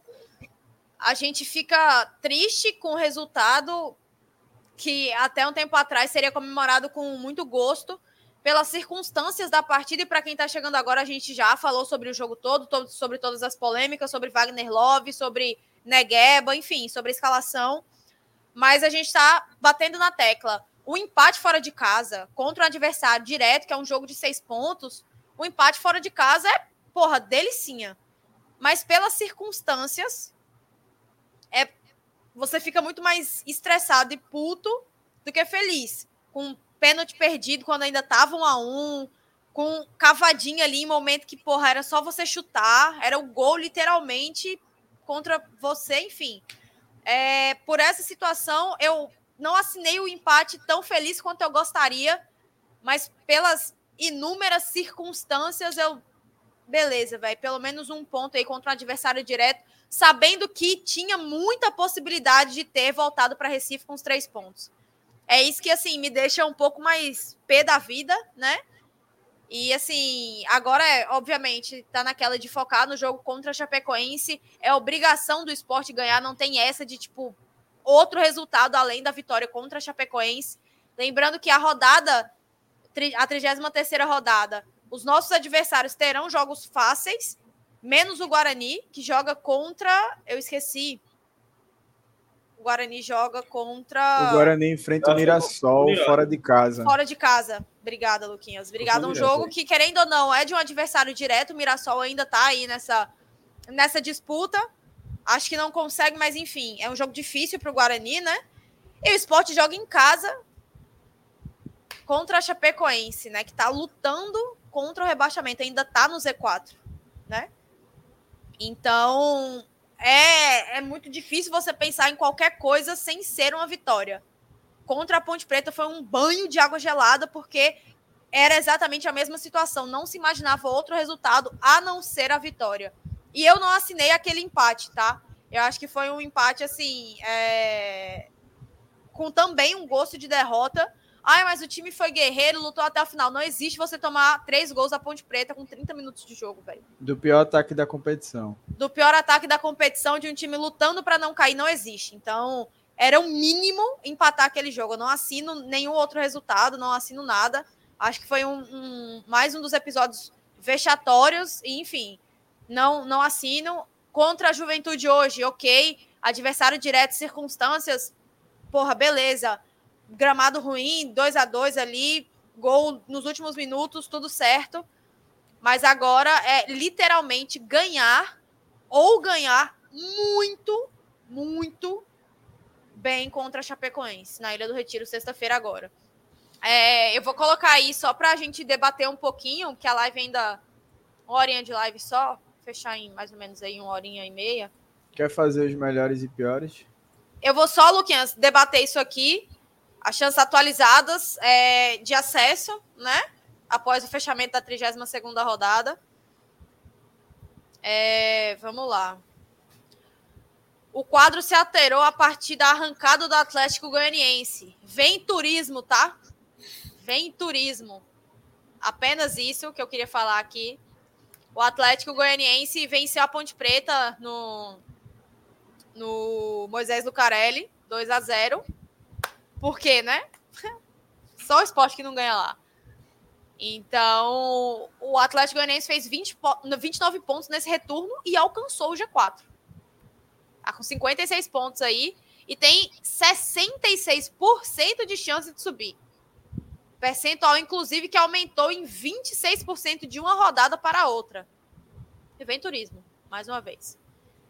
E quem também, obviamente, merece todos os destaques possíveis é o Vitória, que vem fazendo o papel, o dever de casa, tem 61 pontos, é líder isolado. Bateu o Guarani por 2 a 0 no Barradão. Tem 98% de chance de conquistar a vaga para a Série A.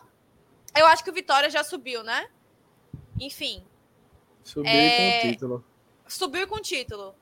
E vamos lá, chance de acesso. É, após a 32 rodada, teremos em ordem aí: Vitória, Esporte, Atlético Goianiense e Juventude. Guarani caiu para quinto com 54 pontos. E aí diminuiu a probabilidade de 50 para 39. Eu acho que assim, isso daí é muito de rodada, né, velho? É de rodada. Gente... É de rodada, mas dá para só debater aqui com a galera se a galera concorda sim, com isso aqui, enfim. É... O Guarani com, porra, 39% de, de chance com dois pontos de diferença do esporte, tá ligado? Mas vamos lá. Eu não sou uma boa, eu não sou uma pessoa boa com números, tá? É por isso que eu fui fazer jornalismo, inclusive. Sou péssima em matemática. Mas vamos às probabilidades. Vitória tem 61 pontos, tem 98% de chance de acesso. O Sport tem 56 pontos com 58% de chance de acesso. O Atlético Goianiense, que tem 56 pontos, tem 66. E para fechar o G4, o Juventude, com 56 pontos, tem 61%. Acho que se analisa tudo, né? Nesse É, quesito. É, os jogos. O esporte tem jogo aí contra o Ceará, que querendo ou não, um jogo lá na Arena Castelão. A gente sabe que vai ser difícil, não vai ser fácil. E contra o Atlético férias. Goianiense. Vai ser difícil por causa do esporte, né? Exato. o Ceará não vem ganhando de ninguém.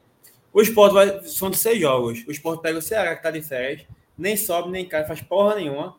E pega o Sampaio Correia, que na última rodada deve chegar ou rebaixado ou mesma situação, sem chance de nada. E talvez pegue o próprio Mirassol também, né? Sem tanta chance. É, eu, eu- é, eu já não sei. Eu acho que é o seguinte, que vai ter Chape, que luta contra o rebaixamento agora, e vai ter Vitória, Mirassol e aquela de Goiás, que são confrontos diretos, entre aspas, sabe? Entre aspas, eu me refiro mais ao Vitória, porque possivelmente já vai ser jogo de acesso. Eu ainda título. acho que o mais decisivo vai ser contra o Atlético Goianiense, velho. Jair Ventura vai chegar aqui na Ilha do Retiro com a trolha desse tamanho pra gente. Ele vai, ele vai colocar irmão. dois busão dentro da área, velho. Que o esporte não vai conseguir. furar. 11-0-0, aquela linha de defesa de Jair Ventura. Vai ser aquele. bunda na parede. Tá ligado com os times entre campo? Quando vai tocar o hino, que olha pra trás assim na arquibancada, mesmo esse jogo aí é 0x0, velho. Pronto. A gente vai se olhar assim e falar: Meu Deus do céu, vai ser aquele jogo digno de Série B. 0x0 do caralho, empatezinho fudido, velho. Eu gostei muito desse comentário de Thiago. Acho que o esporte joga um futebol muito burocrático. Está se esforçando para pipocar. Eu acho que ele definiu aqui a live. É um time muito burocrático, um time muito egocêntrico, com peças egocêntricas e egoístas, que está se esforçando para pipocar. E eu falei: se o esporte não subir, vai ser uma das maiores vergonhas da história do esporte. Vergonha, assim, vergonha. Vergonha. Porque era literalmente uma Série B que o título já deveria estar nas nossas mãos. Por N situações, velho. A gente sabe que futebol, ai, beleza, é rodada por rodada, futebol é muito improvável. Mas, meu irmão, não tem uma Série B com os adversários que a gente tem, com todo respeito a todos os adversários. É, eu acho que Vitória, Esporte Ceará. Ceará nem tanto, velho, mas pela Folha tinham a, a obrigação de estar mais tranquilos. O Vitória nem tanto, que o Vitória é líder. né? acesso, pô. Quando começou Era cotado como um dos principais, até porque tem a folha mais cara da Série B, né? Tinha caído também, tinha havido rebaixamento. Exato. Então, assim, é... é- é- o futebol é improvável, a gente sabe, mas não tem essa de o esporte perder esse título da Série B, velho. E talvez perder o acesso. A gente já fala de título como se o acesso fosse uma coisa fácil, né? Mas a gente sabe que não é. Enfim. Irmão, eu, falo, eu falei na live pós-jogo, eu acho que tá ponto, sei lá. Eu não sei se pode perder esse acesso, velho. Vai ser o, a pipocada mais bizarra que acontece. É, porra. Não subir nessa série B, velho. Vai ser um absurdo, velho. Eu não gosto nem de imaginar, porque eu já fico puto aqui, velho. Se o Sport não subir esse ano, meu irmão, eu largo, velho. Eu largo ano que vem, velho. Foda-se. É exatamente isso. É, Fazer melhores e piores aí? Pode ser, pra gente fechar. Começa aí, Luquinhas. É, vou começar pelos melhores. Deixa eu ver se eu consigo, né? ver alguém melhor. Eu vou colocar Edinho, não tanto pelo desempenho, mas por ter feito o gol e quase feito o gol da virada. Só por essa questão decisiva do gol do empate. Deixa eu ver outro aqui. Fábio. Fábio entrou bem. Mostra que não pode ser banco nesse time. É, principalmente quando você tem Ronaldo e Fabinho de opções. Então acho que é Fábio e Felipe ali na volância. E eu acho que eu vou colocar também Alan Ruiz pelo gol também. É um cara que até cometeu alguns, alguns, algumas entradas meio que imprudente ali, né? Capaz de ter levado um amarelo ou até ser expulso. Acho que ele chegou a levar o um amarelo. Levou, levou. Então vou fechar nesses três. É... Os piores. Deixa eu ver quem foi. Everton, pior. Fabinho. E aí o campeão disparado, Wagner Love, né? Tem como ser diferente disso. Justo. É, faz tudo, Dudu. Meus melhores vou colocar Alan Ruiz, não só pelo gol, mas eu acho que ele deu boa movimentação, finalizou mais também. Inclusive, ele é um jogador que, na análise que a gente fez quando ele foi contratado, um dos indicadores dele é essa finalização fora da área, sabe? Que eu sentia muita falta disso, eu sinto. E hoje ele arriscou os três chutes, fez um golaço, inclusive. Eu acho que ele foi o melhor em campo hoje. Gostei de Felipe também. Felipe, bem na função dele, conseguiu chegar também à frente, deu um apoio na, na, na entrada do último terço, finalizou também de fora. E o terceiro melhor, rapaz, eu acho que eu vou seguir Luquinhas em relação a Fábio, que eles de Fábio. E os piores, Wagner Love disparado. Para mim, esse empate tá na conta dele. Se não fosse ele, se ele fosse um pouco compromissado com o time, com a instituição, tivesse responsabilidade, o esporte tinha ganho hoje. Mas ele é irresponsável, pior em campo. Também não gostei de, de Everton. Aquela falta que ele cometeu no primeiro gol de juventude. Infantilidade absurda. E o último jogador, o terceiro pior, portão na dúvida aqui de Sabino ou o próprio Fabinho também, perdido em campo, Fabinho acertou nada. E colocar Fabinho também. Pronto. É, Wagner Love, Everton e Fabinho. E um detalhe também de Wagner Love, só para finalizar, além dos gols perdidos, além dessa questão que ele, infelicidade dele, o jogo em si também. Ele não ajudou em porra nenhuma. Ele não ganhou uma jogada para o zagueiro do, do Juventude. Primeiro tempo ridículo. Toda bola que vinha nele era bola perdida. Dominar uma bola, um absurdo. Enfim, péssimo. Péssimo. É... Os três melhores, eu vou de Alan Ruiz também. Eu acho que ele tem raça e eu gosto do futebol de Alan Ruiz. E querendo ou não, é um jogador que foi decisivo na partida. Vou colocar Edinho também. Edinho entra e, e, e, querendo ou não, no pouco que ele passa, ele, porra, faz dois gols, né? Não tem como não colocar os dois autores dos gols hoje. Eu acho que Alan Ruiz, pelo futebol, que demonstrou durante, durante a partida. É, Edinho pelos gols. E. Vocês colocaram quem mesmo? Fábio. Matheus, né? O Marcos Lima ele disse que Alisson Cassiano foi bem. Eu acho que vale a menção, não para colocar entre os melhores, é. mas esse destaque aí realmente. Ele, eu acho que ele vem, vem sendo um bom substituto. Ainda acho que não está preparado para ser para ser titular, mas aí, diga-se passagem, né? Nosso queridíssimo Sabino e nosso queridíssimo Rafael Thierry também não vem desempenhando bem. Eu mas acho eu que ele merecia de... a titularidade aí. Aí tu joga. É, Sabino, não aguento mais Sabino, não. Mas eu não vou colocar Alisson, não. vou colocar. Caralho. Vou de Fábio também, velho. Vou de Fábio. Ele não, diga-se de passagem, não vinha bem depois que ele perdeu a, a, a, titularidade, né? Ele vinha sendo titular, começou a jogar mal, foi pro banco de novo, voltou. Não voltou tão bem, mas agora parece que reencontrou aquele caminho do futebol que ele, que ele vinha jogando. Vou colocar esses três, então. Alan Ruiz. É... O comentário da galera é foda. Eu tava lá na Praia de Boa Viagem, curtindo lá é. o jogo. É, Alan Ruiz, Edinho e Fábio. Fábio. E dos piores, Wagner Love disparado por N situações, e não é de hoje. Vou colocar também. Hoje eu vou de Sabino e Everton. Vou de Sabino e Everton. Sabino vem numa displicência, velho. Que. Absurdo. É. Pronto, achei a palavra. Ele vem numa displicência e errando lances que são incabíveis de você errar. E deu entrevista um dia desse pedindo concentração no início dos jogos, né? Porque o É foda. levando muito gol. E é o que mais. Ele fez uma É, alta é, análise, displicente. mas não aplicou, né? Fala. é, Eu não vou falar de Denis, eu acho que Denis fez um, um- Ele não sofreu tanto na partida, foram dois bola. gols de bola aérea, então assim. e acho que não teve culpa, não, nos gols, não. não tá? teve gol, não teve culpa nos dois gols. Eu também acho isso. Não sofreu, então. Agora Talvez o sistema no segundo todo. gol, um grande goleiro pegasse. Mas a gente não tem Porra. um grande goleiro desde Magrão, né? Então, Sabe qual foi a merda? qualquer assim, um o- depois dele teria levado igual. O segundo gol até foi para Nenel lá na cara dele. Que eu acho que jogo com ele, né? Ele dá um passo a mais para a esquerda, velho. Quando ele dá um passozinho a mais para a esquerda, quando ele vai voltar para a direita, ele não consegue chegar. Tá? Esse passo a mais para a esquerda acabou fudendo o. Mas eu acho que aí é realmente uma questão de jogo, né? A bola vai para uma direção, o jogador cabeceia, enfim, né? Não tem muito mistério nisso. Mas eu acho que é isso. A gente fecha aí três melhores e três piores.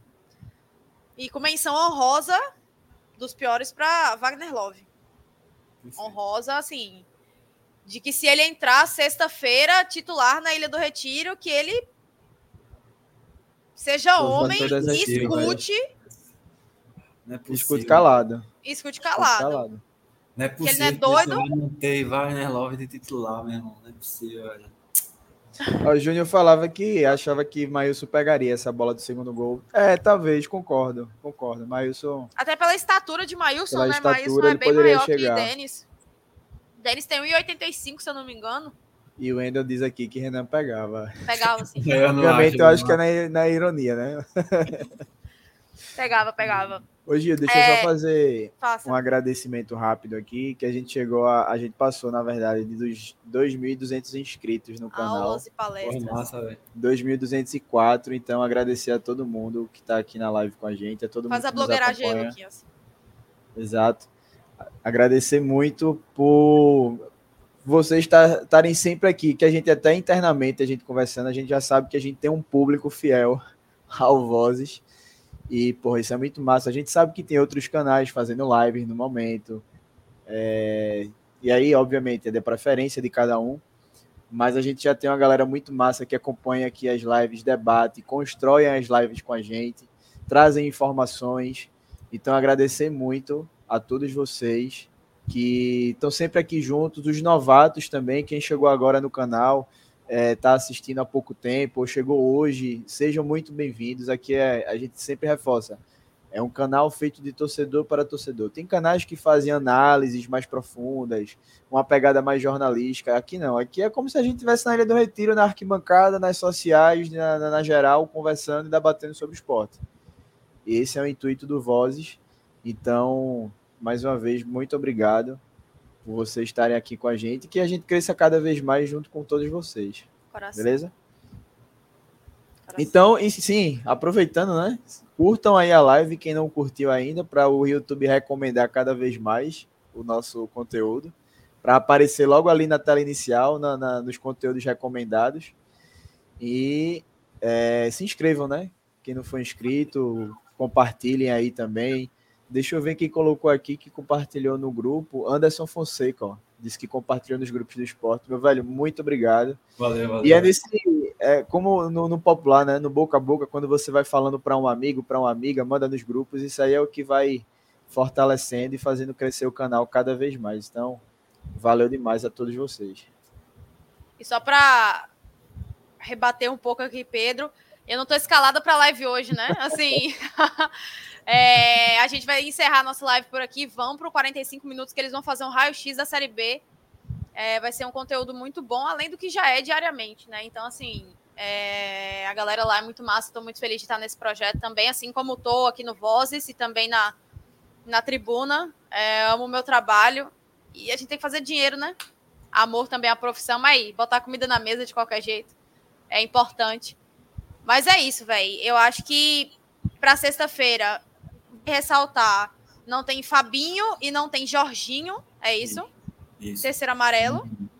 Thierry Não volta. tem esses dois, então Thierry volta para a zaga. Vai ser a alteração, com certeza a gente vai fazer isso. É, Alisson vai para banco e Thierry volta para titularidade dele. E eu e acredito que só. É, eu espero E ver muito. quem vai ser o substituto de Wagner Love, né? Eu posso até também Assim esperamos. Posso até me adiantar aqui. Vai ter a ver pré-jogo da gente, acho que na quinta-feira. Não sei se Sim. vou participar. Mas só para. Jefferson tá falando que Sabino levou o terceiro amarelo. Jefferson, eu não sei. Eu vou confirmar isso depois. Então a gente posta nas redes sociais. Até lembrando, para quem não segue a gente, sigam aí que a gente vai postando até sexta-feira aí as atualizações da partida. É, e só lembrando, meu povo, meu aniversário é no sábado. É. Então, sexta-feira, vou comemorar na Ilha do Retiro. Quem aparecer por lá, eu vou tentar levar um bolinho aí pra gente comemorar no, no Sport Bar antes da partida, porque eu preciso comemorar meu aniversário em algum momento que eu esteja feliz. Porque no sábado não é do garantia, jogo. porque garan- não é garantia, né, que, que eu estarei feliz no sábado. Então, eu preciso garantir pelo menos algum momento de alegria com meus amigos. Então, quem estiver lá na Ilha do Retiro, chega lá. Queria mandar um abraço também ao cara do Galeto Amélia. Eu esqueci o nome dele, na verdade, não perguntei. Fui comprar um galeto, ele reconheceu, disse que assistiu Vozes. Ele entrou Ele- ontem aqui. ele live. entrou ontem, foi, Ele o me falou, falou. Se ele quiser patrocinar o Voz, a gente divulga. Galeto, Galeto Amélia. Galeto Amélia, se quiser aí divulgar. Esse é a gente Augusto. tá aceitando. Um galetinho bom demais, viu? Ô, Bom demais. Falei, falei, tô leve. E é isso, eu acho que a gente bateu todos os pontos, desabafou o que tinha para desabafar. Sexta-feira, todo mundo na Ilha do Retiro, porque lugar de torcedor é em casa. Vamos lá, né? Em casa, lá, na nossa se- casa. Wagner, faz um favor, fica em casa. Se não for para fazer gol, Wagner, já sabe, né? Torcedor vai para a Ilha do Retiro, apoiar nos 90 minutos e se o time fizer é, qualquer palhaçada, vai escutar. Sérgio do Galeto, valeu, Sérgio do Galeto. Tá na hora de um patrocínio da Beto Nacional. A gente vai atrás disso também. Cupomzinho do Vozes aqui para quem não tiver cadastro, enfim. As coisas vão estamos acontecer. na tentativa. Estamos aí nas tratativas e tentativas. O Vozes vai.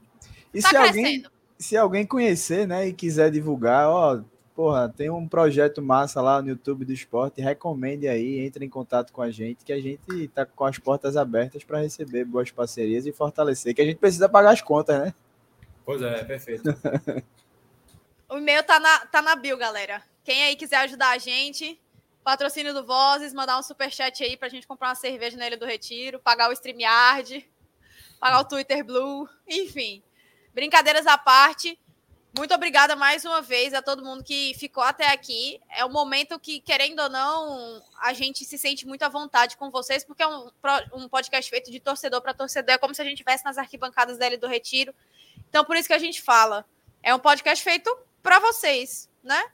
Assim como vocês, nós também somos torcedores, enfim. A gente espera e gosta muito dessa troca. E a gente quer que cresça cada vez mais, então reitero aqui, deixem o like, compartilhem, inscrevam-se no canal e a gente volta, acho que na quinta-feira, para um pré-jogo de esporte chapecoense para vocês, muito aperreio com o Leãozinho, porque duas vezes na semana a gente jogou pedra na cruz e vai ser isso até o final, né? Agora Exato. é guerra. Olha, o Sérgio disse que vai falar com os caras lá, com os chinas lá. Porra, lá. Sérgio, tamo junto. Se rola tamo junto, tamo patrocínio. junto. Vamos embora. Porra, já pensou? A gente tá aqui na live, do nada pega um galeto. Ô, meu Deus do céu. Já pensou? Só aqui, ó, na asinha de frango. Fácil, fácil. É, queria mandar um abraço a todo mundo aqui que tá mandando. Aí eu tenho que fazer, né? O merchan aqui do meu trabalho. Tô brincando. Agradecer demais aí a Ed, Ed Wilson, acredito que seja isso. É, ao Wendel, a todo mundo aí. Muito obrigada, pessoal. É, fico muito feliz com os comentários e, e carinho de todo mundo. E aí, vamos para cima, né? Leãozinho conquistou mais um ponto aí importante nessa briga pelo acesso à Série A de 2024 nada perdido, pés no chão e cobrar mais uma vez garra e, enfim, vitória, que é o que a gente precisa desse elenco que está acomodado. Mas vai dar certo, vai dar certo. E pelo esporte tudo, né? Luquinhas, valeu por mais uma. Valeu, Gi, tamo junto. Dudu, Valeu, valeu, galera. Pelo esporte. Valeu, tudo. Dudu, pelo esporte Valeu, tudo. Vamos E vamos embora, meu povo, subir a musiquinha aqui. E até quinta-feira. Quinta-feira, pré-jogo. 8h30. Chegando lá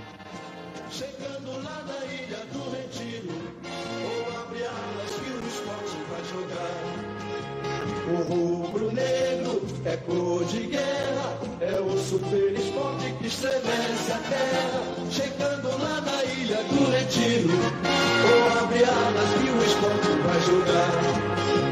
O rubro-negro é cor de guerra, é o esporte que estremece a terra.